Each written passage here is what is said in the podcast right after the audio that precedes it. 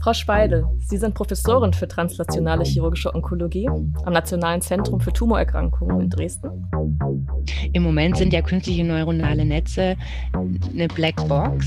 Das Ergebnis, das geliefert wird, ist nicht nachvollziehbar und das kann man natürlich im Medizinbereich nur schlecht begründen. Dass ich jetzt selber damit auch in eine aktivere Rolle komme als Patientin, dass ich vielleicht noch viel mehr Entscheidungen treffen muss und dass das äh, doch eine sehr ganzheitliche Sache ist, das scheint mir noch nicht so deutlich zu sein. Also generell ist unser Ziel nicht, den Operateur zu ersetzen, sondern eben entsprechende Hilfestellungen zu geben.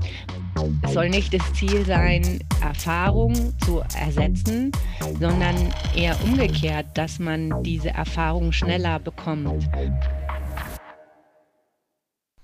Wir kennen intelligente Assistenzsysteme aus dem Alltag. Zum Beispiel berechnen Navigationsgeräte die schnellste Route von A nach B und können dabei längst in Echtzeit Staumeldungen und andere aktuelle Informationen über unsere Strecke berücksichtigen. Dass VR-Brillen und Augmented Reality nicht nur für Computerspiele interessant sind, sondern auch in der Ausbildung eingesetzt werden, hat man vielleicht schon gehört.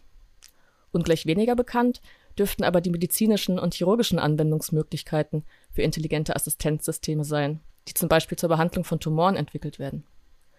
Translationale chirurgische Onkologie heißt die Disziplin, um die es heute gehen soll. Was verbirgt sich hinter diesem Ausdruck? Wie weit ist die Forschung und Entwicklung auf diesem Feld? Was sind Nutzen, was vielleicht auch Risiken der neuen Instrumente, die hier entstehen? Und wie verändert sich die Arbeit im OP? Darüber wollen wir heute im Digitalgespräch reden. Wir, das sind Petra Gehring, Professorin für Philosophie an der Technischen Universität Darmstadt, und Marlene Görger, Physikerin und Technikphilosophin am Zentrum für antwortungsbewusste Digitalisierung. Natürlich und vor allem sprechen wir heute wie immer aber mit einer Expertin für unser Thema. Mit uns in der Videokonferenz ist Professor Dr. Stefanie Speidel aus Dresden. Herzlich willkommen, Frau Speidel, und vielen Dank, dass Sie da sind. Danke für die Einladung. Frau Speidel, Sie sind Professorin für translationale chirurgische Onkologie am Nationalen Zentrum für Tumorerkrankungen in Dresden und als Informatikerin entwickeln sie dort intelligente Assistenzsysteme für den Operationssaal. Und sie stehen dafür mitunter auch selbst im OP. Wir wollen heute etwas darüber erfahren, wie sie bei ihrer Arbeit vorgehen und auf welche Schwierigkeiten sie stoßen. Aber zuerst sollten wir, wie immer im CBD-Podcast, ganz von vorn anfangen. Darum meine erste Frage. Was genau bedeutet der Ausdruck translationale chirurgische Onkologie? Also translational bedeutet, dass wir die Forschungsergebnisse möglichst schnell zum Patienten bringen wollen, also in die Praxis, damit der Patient oder die Patientin von neuesten Ergebnissen in der Therapie profitiert. Ähm, chirurgische Onkologie, wie der Begriff schon sagt, wir konzentrieren uns dabei auf die chirurgische Therapie, also auf Operationen und insbesondere auf Krebsoperationen. Also das heißt, Sie entwickeln Instrumente, die dabei unterstützen, Tumore zu finden und möglichst präzise zu entfernen und das also so schnell wie möglich, also direkt in der Situation. Genau, also ich bin quasi an der Schnittstelle zwischen Informatik und Medizin. Ich bin ja vom Background her Informatikerin, keine Medizinerin.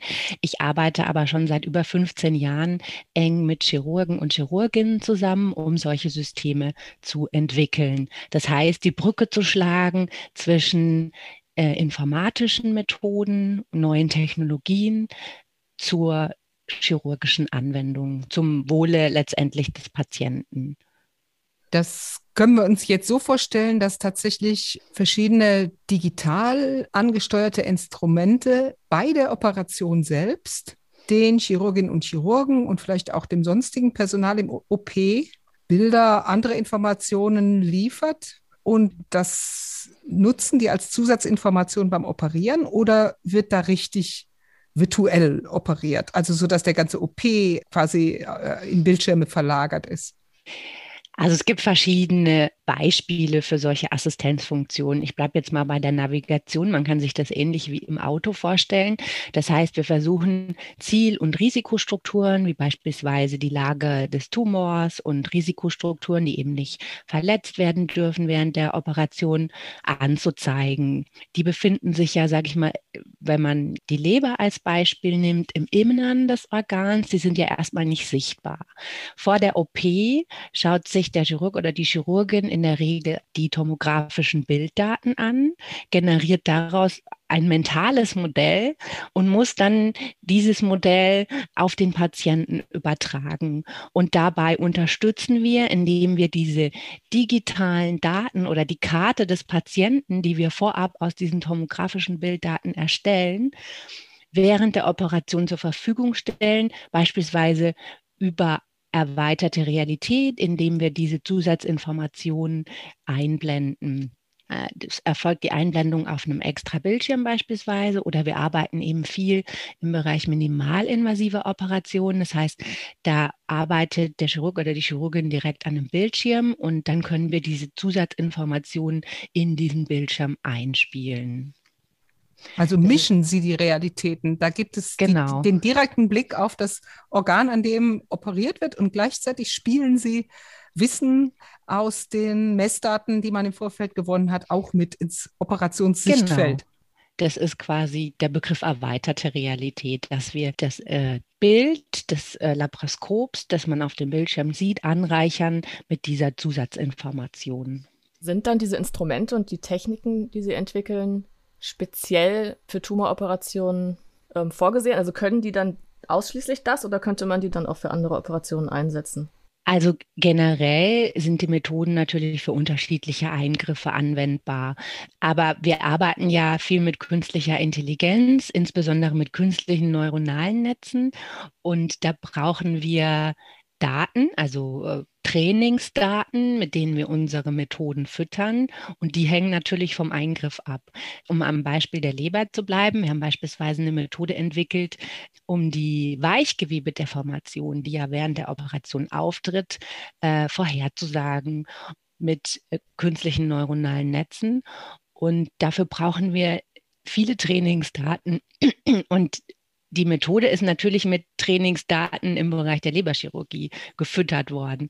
Wenn man jetzt das Ganze auf einen anderen Eingriff äh, übertragen will, dann braucht man unter anderem auch Trainingsdaten für diesen Eingriff.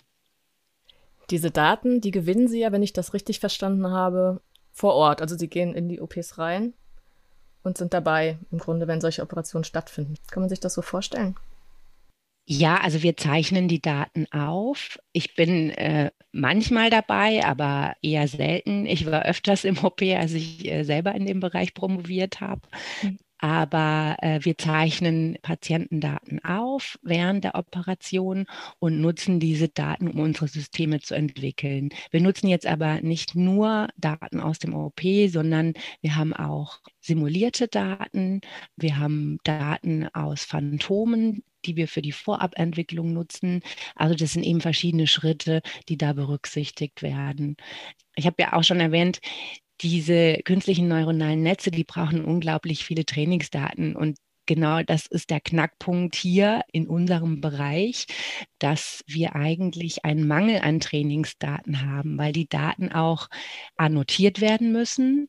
Annotiert heißt, dass sich ein Experte oder eine Expertin Zeit nehmen muss, um Strukturen, die angezeigt werden sollen, zu markieren, damit das System eben lernt, okay, so sieht jetzt ein äh, chirurgisches Instrument aus, so sieht die Leber aus, so sehen ähm, bestimmte Strukturen aus und das kostet extrem viel Zeit. Und da arbeiten wir eben auch an Methoden, wie wir solche Daten künstlich erzeugen können, um dann eben diesen Annotationsaufwand zu reduzieren. Wie groß ist denn das Interesse und die Bereitschaft der Medizinerinnen und Mediziner, da mitzuwirken? Also gerade wenn Sie sagen, das ist enormer Aufwand, Sie verlangen denen einiges ab, damit die Trainingsdaten tatsächlich auch die Qualität haben, die sie brauchen. Dann ist wahrscheinlich auch im OP allerlei zusätzlich los, sag ich mal. Finden die das spannend oder äh, machen die halt mit, soweit Zeit ist, aber es ist für sie eher so ein Zusatzgeschehen, was sie da machen? Also die sind sehr engagiert. Wir haben auch ähm, Chirurginnen, die bei uns in der Gruppe ins Forschungsfrei gehen und direkt mitarbeiten. Wir haben äh, medizinische Doktoranden, die im OP sitzen und dann live mit annotieren. Es wird aber nicht immer nur live mit annotiert, sondern vieles passiert dann nach der Operation. Das heißt, die Videos, die wir aufnehmen, werden dann im Nachhinein gelabelt. Aber generell sind die sehr aufgeschlossen. Die arbeiten ja auch mit direkt an unseren Forschungsthemen. Und man muss sagen, letztendlich muss man natürlich auch zeigen, dass es dem Patienten zugutekommt, also dass es wirklich auch ein Outcome hat und damit kann man die Kliniker natürlich dann auch motivieren. Aber genau diesen Outcome, den muss man natürlich erstmal zeigen und dafür muss man die Systeme entwickeln, dafür braucht man die Daten und das ist natürlich ein langer Weg. Können Sie das in einem ganz normalen Krankenhaus machen oder müssen da gewissermaßen besondere Räume her? Muss der OP besonders ausgestaltet sein? Brauchen Sie eine Laborsituation, die erst geschaffen werden muss? Also generell ist unser Anspruch, das natürlich auch in Krankenhäusern zu machen, die jetzt äh, nicht in dem Maße ausgestattet sind wie hier in Dresden. Wir schauen uns viel robotergestützte Operationen an, beispielsweise mit dem Da Vinci Telemanipulatorsystem.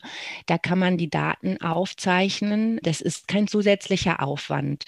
Das heißt, man muss da keine zusätzliche Hardware im OP einbringen. Das kann man einfach aufzeichnen. Das sind Videos. Oder oder zusätzliche Gerätesignale im OP, die kann man auch abgreifen. Das heißt, wir haben zwar hier die Ausstattung eines sogenannten Sensor-OPs, dass wir diese Gerätesignale und die Videos einfach abgreifen können, aber letztendlich in einem kleineren Krankenhaus wird auch minimalinvasiv operiert. Da können wir die Videos natürlich genauso abgreifen. Das heißt, Ihre Ergebnisse werden letztlich, äh, wenn alles gut trainiert, austrainiert ist, sozusagen auch breit angewendet werden können. Ja, das ist unser Anspruch und natürlich auch die Vision, die wir verfolgen. Man muss aber auch sagen, dass hier der Knackpunkt auch besteht, wir nehmen jetzt Daten aus Dresden, aber funktioniert unser System dann auch an anderen Standorten, wenn wir jetzt nur Daten aus Dresden äh, verwenden. Und da arbeiten wir eben auch mit anderen Universitätskliniken zusammen, ähm, beispielsweise in Heidelberg, um Daten aus unterschiedlichen Standorten zu analysieren und zusammenzuführen, damit wir möglichst repräsentative Daten haben. Aber ähm, das ist natürlich bei jedem KI-System der Knackpunkt. Sind die Daten repräsentativ? Sind sie nicht diskriminierend? Das sind eben alles Fragestellungen, die man auch berücksichtigen muss. Das bringt mich direkt zu einer anderen Frage, die ich mir gestellt habe, und zwar, wie die Patientinnen und Patienten ausgewählt werden oder die Operationen ausgewählt werden. Gibt es da Strategien und Verfahren? Also könnte man sich da bewerben zum Beispiel? Also letztendlich nehmen wir viele Operationen auf, die mit dem Da Vinci-Robotersystem durchgeführt werden. Da werden in Dresden beispielsweise komplexe onkologische Eingriffe gemacht, wie bei Enddarmkrebs oder bei Speiseröhrenkrebs, äh, nur als Beispiel beim Pankreas, also Bauchspeicheldrüse. Und da nehmen wir generell, wenn der Patient einwilligt, alle Daten auf. Und die Daten sind dann auch entsprechend anonymisiert analysiert, sodass wir sie dann eben auch verarbeiten können. Willigen viele Patienten ein? Ja, in der Regel ist die äh, Einwilligung sehr hoch. Die Patienten sind auch in der Regel daran interessiert, ihre Daten der Forschung zur Verfügung zu stellen und die Daten sind ja letztendlich auch anonymisiert. Können Sie jetzt schon sagen, bei welchen Erkrankungen oder Tumorarten diese Methoden besonders gut funktionieren oder auch besonders großen Nutzen bringen? Also ich denke gerade bei komplexen äh, Operationen wie die, die ich gerade genannt habe. Also letztendlich bei Operationen, in denen der Outcome, also das Ergebnis der Operation und letztendlich dann auch die Mortalität beispielsweise des Patienten von der Erfahrung des Chirurgen oder der Chirurgin abhängt. Da gibt es viele Studien dazu, dass ähm, je öfter ein Eingriff in einem bestimmten Zentrum durchgeführt wird, desto geringer ist auch die Mortalität. Das ist auch nicht verwunderlich. Sie würden ja, wenn Sie sich operieren lassen, sich wahrscheinlich auch ein Krankenhaus aussuchen, das diesen Eingriff oft durchführt. Und genau das ist eben der Knackpunkt. Wir wollen ja diese Erfahrung quantifizieren und auf eine Maschine übertragen, dass dann eben entsprechend diese Hilfestellungen gibt. Das kann Navigation sein, das kann aber auch die Vorhersage von Komplikationen sein und dann entsprechende Handlungsempfehlungen. Und ähm, Dabei ist es eben wichtig, dass wir viele Trainingsdaten haben von Chirurgen und Chirurginnen, die eben Experten sind bei diesem Eingriff und von denen dann das System lernen kann. Das heißt, im Grunde trainieren Sie auf gewisse Weise dann auch wieder die Menschen mit der gespeicherten Erfahrung äh, der erfahrenen Chirurginnen und Chirurgen, äh, die ihr System zur Verfügung stellt. Genau. Wir arbeiten ja auch viel nicht nur in, an intraoperativen Assistenzsystemen, sondern auch an Systemen für das chirurgische Training. Das heißt, gerade diese minimalinvasiven Operationen, die sind ja sehr anspruchsvoll. Das heißt, man hat lange Instrumente, die in den Körper des Patienten über kleine Schnitte eingeführt werden. Die Instrumente sind sehr schwierig zu handhaben. Also man braucht eine sehr gute Hand-Auge-Koordination. Das taktile Empfinden entfällt auch dadurch, dass die Instrumente sehr lang sind. Man operiert auf einem 2D-Bildschirm, der quasi vor einem steht. Das heißt, man hat jetzt auch nicht direkt diese 3D-Sicht, die man bei einer offenen Operation hätte. Und es erfordert einen hohen Trainingsbedarf. Und ähm, hier arbeiten wir eben auch an Trainingssystemen, die wir über Sensoren erweitert haben. Das heißt, normalerweise üben dann angehende äh, Chirurgen und Chirurginnen an solchen Systemen einfache Tasks, sage ich mal, so sogenannte zum Beispiel Pick and Place. Das heißt, man nimmt mit diesen Instrumenten eine kleine Kugel auf und äh, versucht sie dann an eine andere Position zu bringen. Man macht quasi äh, Nahtübungen oder Knoten, alles mit diesen Instrumenten. Und hier war unsere Idee, dass wir diese Systeme mit Sensoren erweitern, sodass wir aufzeichnen können und quantifizieren können, wie sich die Instrumente bewegen, wie die ergonomische Position der Person ist, die diese Übung durchführt, etc. Und ähm, gleichzeitig lassen wir aber auch Experten diese Tasks durchführen, sodass wir einen Vergleich haben oder ein sogenanntes Expertenmodell erstellen können, mit denen wir dann diese Novizen, die diese Trainingsübungen durchführen, bewerten können im Vergleich zu diesem Expertenmodell und dann aber auch Handlungsempfehlungen zu geben, beispielsweise über die Einblendung der Instrumentenbewegung des Experten an dieser Stelle, um dann die Trainingskurve zu optimieren und dann auch ein objektives Feedback zu geben.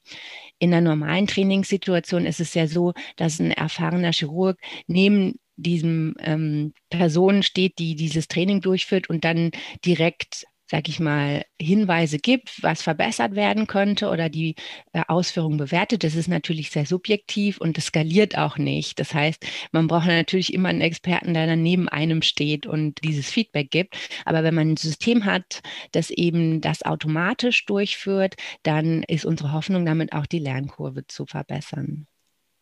Das klingt jetzt so, dass anders als ich jetzt so bei dem Thema erstmal erwartet hätte, die gesamte äh, verfeinerte Technologie und die künstliche Intelligenz auch, die ganze Datengebung tatsächlich der Unterstützung dient, der Assistenz, der Verbesserung von Lernsituationen. Das Ziel, so klingt es, ist aber jetzt im Grunde gar nicht irgendwie den Menschen zu ersetzen, also die Fachleute irgendwie zu ersetzen. Ich frage jetzt aber nochmal nach. Also die Zielrichtung des Assistierens ist klar dabei. Gibt es auch Segmente, wo Sie sagen, mittelfristig, wenn die Systeme richtig gut sind, können die das eine oder andere auch automatisch und ersetzen dann bestimmte händische Arbeitsabläufe oder ist das gar nicht im Blick? Also generell ist unser Ziel nicht, den Operateur zu ersetzen, sondern eben entsprechende Hilfestellungen zu geben.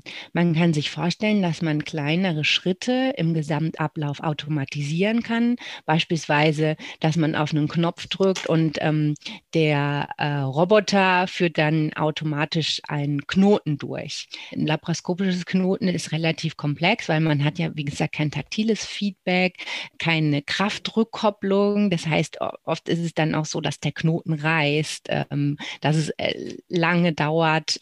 Und wenn man ein System hat, das diese, äh, dieses Knoten automatisch durchführt, ist das natürlich ein großer Vorteil. Aber das sind, wie gesagt, dann kleine Schritte, die da eine Rolle spielen.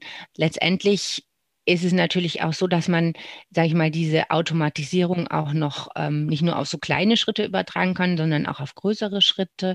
Zum Beispiel, wenn man Gewebeproben entnehmen will. Ich schweife jetzt ein bisschen ab. Ich bin jetzt nicht mehr nur, sage ich mal, bei einer Chirurgie, sondern auch interventionellen Eingriffen, zum Beispiel Biopsie, äh, verdächtige Struktur irgendwo in einem Organ. Und dann ist es wichtig, dass man eine Gewebeprobe entnimmt. Da gibt es auch Robotersysteme, die, die das Teil autonom durchführen durchführen.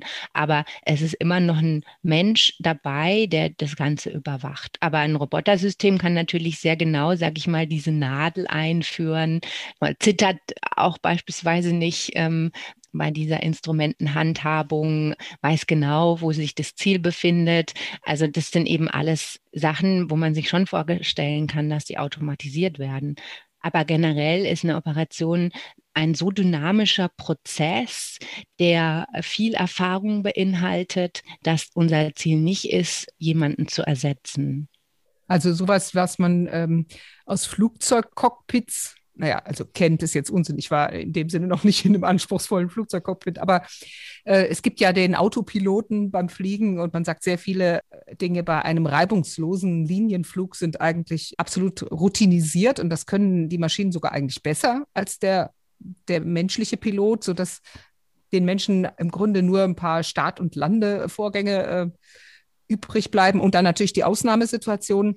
So sieht das im chirurgischen Alltag nicht aus. Es ist nicht zu erwarten, dass äh, der Autopilot fürs Operieren kommt und der Chirurg, die Chirurgin dann nur noch, äh, wenn irgendwas Unerwartetes passiert, eingreift. Da sieht der Anteil zwischen Mensch und Maschine umgekehrt aus im OP. Ja, also das kann ich auf jeden Fall unterstreichen. Ist das denn dann auch ein Thema, wenn über die Zukunft der Ausbildung nachgedacht wird, dass man sicherstellt, dass die Chirurginnen und Chirurgen auch in Zukunft in der Lage sein werden, ohne die Systeme zu operieren oder auch beurteilen zu lernen, ob das System gerade einen guten Vorschlag macht oder ob eine geschulte Intuition eigentlich was anderes verlangen würde? Ja, das ist eine gute Frage. Also äh, inwieweit kann man sich auf die Systeme verlassen? Also bevor so ein System in die klinische Routine kommt, ähm, muss es natürlich umfangreich getestet werden, es muss zugelassen werden und da vergehen viele Jahre. Aber letztendlich ist es ja auch so, ich vergleiche jetzt mal wieder mit dem Auto. Ähm, man verlässt sich auf das Navigationssystem, aber wenn das Navigationssystem einen in, in einen Fluss leiten würde, würde man ja auch nicht äh, reinfahren, sag ich mal. Und ähm, es soll nicht das Ziel sein, diese Erfahrung zu ersetzen, sondern eher umgekehrt, dass man diese Erfahrung schneller bekommt. Und letztendlich ist der Chirurg oder die Chirurgin immer noch die Verantwortliche während der Operation. Das heißt, vollständig auf das System verlassen, wie in anderen Lebensbereichen, tut man sich ja nicht. Und ähm, die Ausbildung, sage ich mal, die klassische Ausbildung wird ja dadurch auch nicht ersetzt. Eher andersrum soll ja beschleunigt werden. Wir kennen das ja vom Auto, dass es vielleicht von sich aus irgendwie so ein Kaffeetässchen zeigt und sagt, äh, hallo, du fährst jetzt zu lange, mach mal eine Pause oder so. Dann hat man so einen Vorschlag vom System. Das kann man natürlich unterschiedlich dringlich machen. Solche Signale, hallo, hier wird jetzt abgewichen von dem, was äh, aus Sicht des Systems eigentlich geboten wäre oder das Optimum wäre. Zeichnet sich das ab, dass Ihre Systeme, wenn die gut funktionieren, auch, sagen wir mal, so den Zeigefinger heben und dann der Chirurg, die Chirurgin entscheiden muss, nee, nee, ich weiß jetzt schon, warum ich das hier etwas anders mache, als das Gerät vielleicht erwartet und, und hält sich nicht an diese Ratschläge oder würden die, die Systeme gar nicht erst stören wollen beim OP-Vorgang? Also letztendlich ist es ja so, dass wir, sage ich mal, an kontextsensitiven Systemen arbeiten. Das heißt, es soll die richtige Information zum richtigen Zeitpunkt angezeigt werden. Dafür analysieren wir auch den gesamten Workflow der Operation, sodass das System weiß, in welcher Phase der Operation befindet man sich gerade und was für eine Assistenz ist in dieser Phase überhaupt notwendig. Wenn jetzt ein jemand sich über diese Systementscheidung hinwegsetzt, wenn das jemand Erfahrenes ist, dann hat er natürlich dafür gute Gründe. Und die Idee ist dabei auch, dass wir diese Operationen dann auch wieder dem System zurückführen und daraus lernen. Das heißt, es ist ja kein geschlossenes System, sondern die Operationen, in denen das System verwendet wird und äh, dann vielleicht, äh, sage ich mal, eine unterschiedliche Anzeige äh, im Vergleich zur Aktion äh, des Operateurs gemacht hat, wird dann auch wieder genutzt, um daraus zu lernen. Mhm. Noch eine Frage jetzt vielleicht auch direkt an die Informatikerin. Ähm, Sie haben bei Ihrer Entwicklungsarbeit jetzt natürlich möglichst viele Trainingsdaten und auch viel Feedback äh, von den Praktikern und Praktikerinnen. Auf der anderen Seite gibt es ja sicher bei so einer Entwicklungsarbeit auch ein großes Interesse, dass, äh, dass man sich austauscht äh, mit Arbeitsgruppen, die so Ähnliches machen, vielleicht irgendwo anders auf der Welt. Dass man also auch für die digitale Seite, die ja wahrscheinlich den Chirurginnen und Chirurgen jetzt gar nicht so klar ist, also die konzentrieren sich ja auf ihr Handwerk und geben in dieser Richtung Feedback, dass man auch für die digitale Seite Feedback und äh, Vergleich hat und eine Forschungsdiskussion. Gibt es eine Community, die sich genau mit diesen translationalen Technologien beschäftigt und mit diesen Echtzeit-Feedbacks im OP? Ja, auf jeden Fall gibt es eine Forschungscommunity. Also es gibt beispielsweise die Surgical Data Science Initiative, ähm, die ich auch mitbegründet habe, die, sage ich mal, Experten und Expertinnen auf diesem Gebiet zusammenführt. Wir treffen uns regelmäßig im Rahmen von, von Workshops und definieren dann, sage ich mal, Roadmaps ähm, oder Publikationen, die, sage ich mal, diese Herausforderungen auch skizzieren und Lösungsvorschläge machen machen, wie man diesen Herausforderungen begegnen kann, um möglichst diese Systeme in den OP zu bringen. Im Moment ist es ja so, dass noch kein System oder kein KI-System im OP genutzt wird, weil es eben sehr viele Herausforderungen in dem Bereich gibt. Nicht nur im Bezug der Daten, sondern auch bezüglich der Methoden. Im Moment sind ja künstliche neuronale Netze eine Blackbox.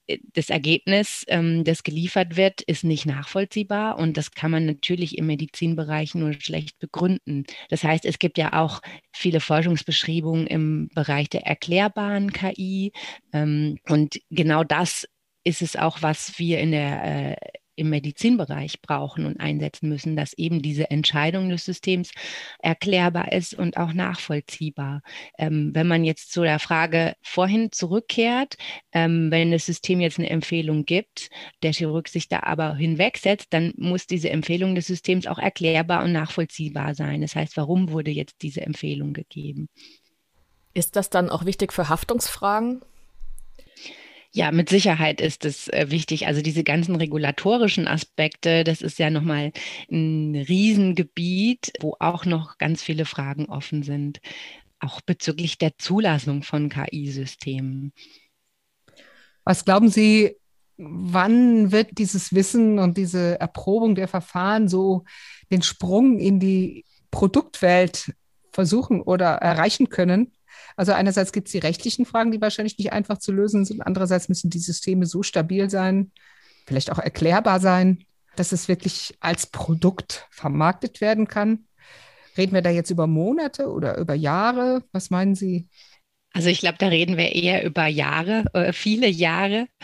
Aber man muss auch sich überlegen, es gibt ja auch Systeme, die, sage ich mal, jetzt nicht während der Operation eingesetzt werden, sondern schon vor der Operation. Das heißt, die haben ja einen ganz anderen Grad, sage ich mal, der Zulassung. Wenn jetzt zum Beispiel ähm, für die Operationsplanung ein Vorschlag gemacht werden soll, wie man am besten den Patienten operiert oder wenn berechnet wird, wie groß das Risiko für Komplikationen sein wird auf Basis der präoperativen Daten.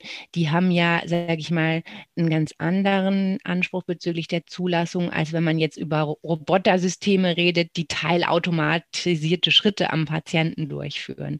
Also ich glaube, das ist eben die Frage, was für eine Assistenzfunktion Und dann ist es natürlich auch so, dass man natürlich Industriepartner braucht, die diese Systeme dann auch kommerzialisieren. Wir als Forschung, wir bringen ja diese Systeme so weit, dass man die prototypisch im OP, beispielsweise bei First in Human Experimenten testet äh, und quasi diese Durchführbarkeit zeigt. Aber die Kommerzialisierung, die braucht ja extrem viele Ressourcen und da braucht man dann auch entsprechende Industriepartner, die das Ganze dann lizenzieren oder eben auch daraus ein Produkt machen. Wie weit begleiten Sie als Professorin auch diesen Schritt? Also dieser Schritt ist mir, ist mir sehr wichtig, weil unser Anspruch ist natürlich, die Systeme in den OP zu bringen. Das funktioniert nur, wenn die Systeme dann auch kommerzialisiert werden. Wir haben Industriepartner, mit denen wir eng zusammenarbeiten. Und letztendlich kann man auch quasi über Startups zum Beispiel so eine Translation fördern. Und ich bin dem immer offen gegenüber. Gibt es da Konflikte, die absehbar wären? Vielleicht ein Konflikt ist, wem gehören die Daten? Also die mhm. Daten, die wir jetzt aufzeichnen, ähm, wem gehören die Daten? Gehören die Daten dem Patienten? Gehören die Daten dem Krankenhaus? Das, das sind natürlich alles Fragestellungen. Und wenn eine Firma an solche Daten will, dann muss man sich auch überlegen, was dafür äh, Modelle sein könnten. Also ein Modell wäre beispielsweise, dass die Patienten ihre Daten spenden für solche Systeme und dann vielleicht äh, irgendwann äh, in Zukunft auch von der Behandlung profitieren, wenn sie ihre Daten dafür gespendet haben. Also das sind alles, sage ich mal, offene Fragestellungen, die jetzt nicht nur im Medizinbereich, sondern natürlich in vielen anderen Bereichen, wo äh, künstliche Intelligenz eingesetzt werden, auch eine Rolle spielen. Also beispielsweise auch beim autonomen Fahren Gibt es da auch über diese Fragen eine Diskussion, an der die Forschung sich beteiligt? Also beispielsweise die rechtswissenschaftliche Forschung oder vielleicht, vielleicht ist auch die Psychologie da interessiert. Also was motiviert Leute, die eigentlich vor allem krank sind und gut operiert werden wollen, sich als Dateninhaber zu verstehen, die diese Daten investieren können in ein Clubmodell, aus dem man dann wieder medizinische Leistung bekommt. Das ist ja schon großes Thema. Wird das ja, auch diskutiert in der Forschung, wie man das hinkriegt? Oder ist, gehört das äh, zu den Aufgaben, die dann nachher die Unternehmen adressieren? Und äh, das wird einfach als Teil des Pakets der Kommerzialisierung, der Umsetzung für den Markt betrachtet? Nein, das ist auf jeden Fall ein Forschungsthema. Also ähm, das NCT beispielsweise bezieht auch immer die Patientenperspektive mit ein.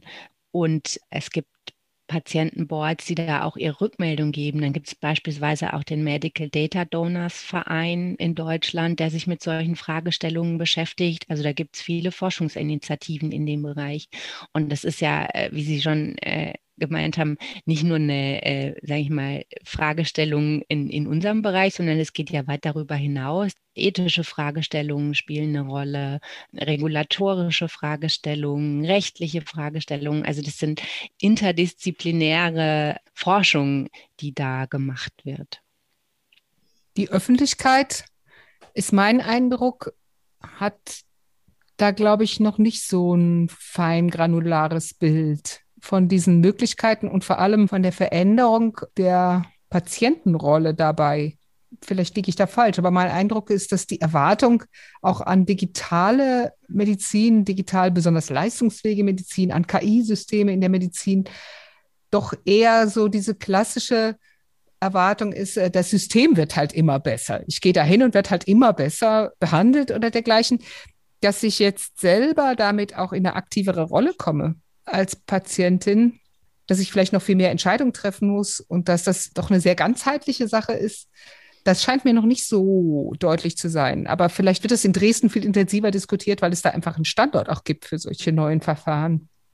Also das ist, denke ich, in der Öffentlichkeit, äh, wie Sie schon gesagt haben, noch nicht in dem Maße präsent, äh, wie wir uns das wünschen würden. Man muss ja auch sagen, diese Systeme oder diese Forschung daran, gerade mit künstlichen neuronalen Netzen, äh, ist ja jetzt auch neu. Das heißt, es gibt ja jetzt nicht schon seit Jahrzehnten. Ähm, Es gibt Bereiche, in denen es auch Erfolgsgeschichten schon gibt bezüglich KI-Systemen. Also man denkt beispielsweise an die Einschätzung von, von Muttermalen. Es gibt Apps, mit denen können Sie quasi ein Foto machen von einem Muttermal und bekommen dann eine Einschätzung. Oder auch gerade bei der radiologischen Bildanalyse, da gibt es auch KI-Systeme, die, sage ich mal, vorab diese Bilder analysieren und dann, sage ich mal, dem Radiologen und der Radiologin auch äh, Feedback geben, okay, hier könnte ein verdächtiger Bereich sein, den muss man sich nochmal genauer anschauen.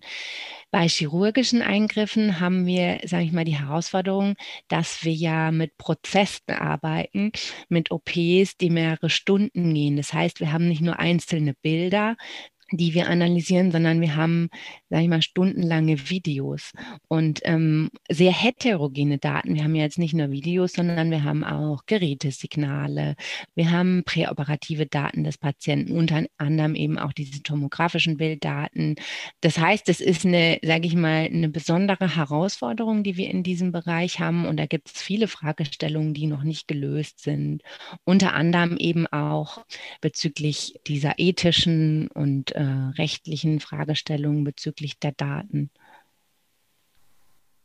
Das heißt, vielleicht ist es auch ganz gut, dass nicht jetzt vorschnell schon, sagen wir mal so, im, im Wolkigen diskutiert wird, sondern erstmal schrittweise erprobt wird, wo liegen eigentlich die Kernprobleme und was für Fragen stellen sich auch für die Patientinnen und Patienten dann konkret, äh, wenn das sozusagen normal würde, so zu verfahren. Genau. Also ähm, wie gesagt, wir beziehen da auch immer Patienten in die Forschung ähm, eng mit ein, um auch deren Perspektive ähm, zu bekommen. Haben Sie, wenn Sie mit Patienten sprechen oder wenn mit Patienten gesprochen wird, den Eindruck, dass eine allgemeine Diskussion über künstliche Intelligenz oder um künstliche Intelligenz, wie sie öffentlich geführt wird und vielleicht auch undifferenziert geführt wird, ähm, Vorurteile verursacht? Die man dann erstmal ausräumen muss?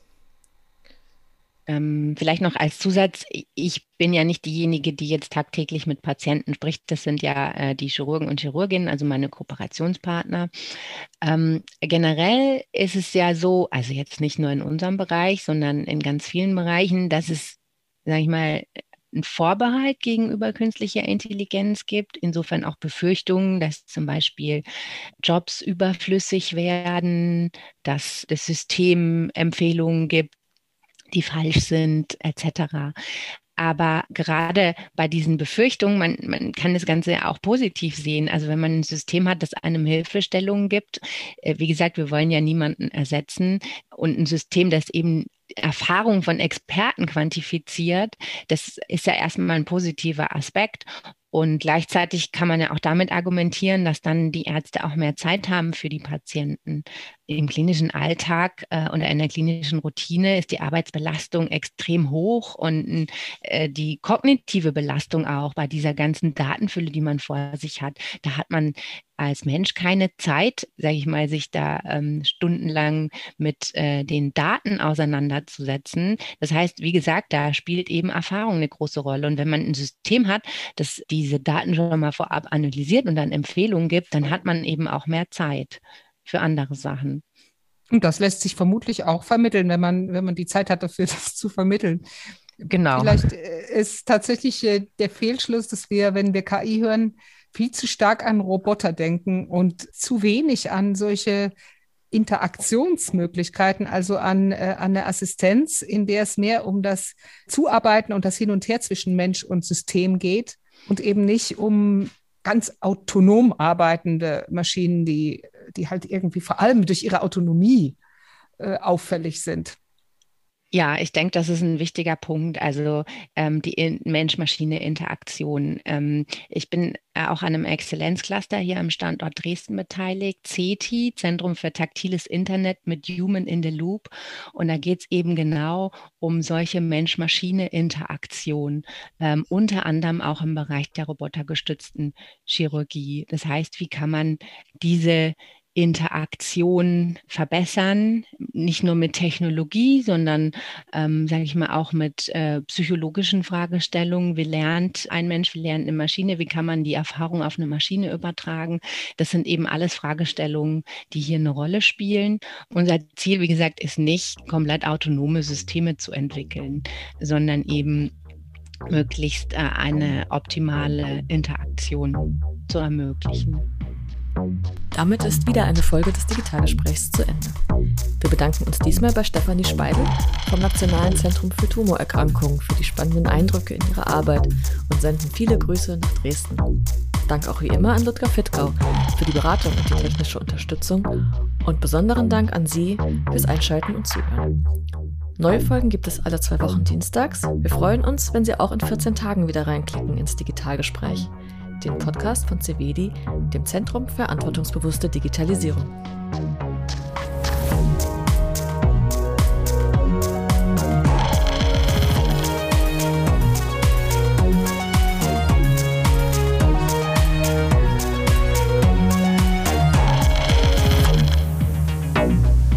Thank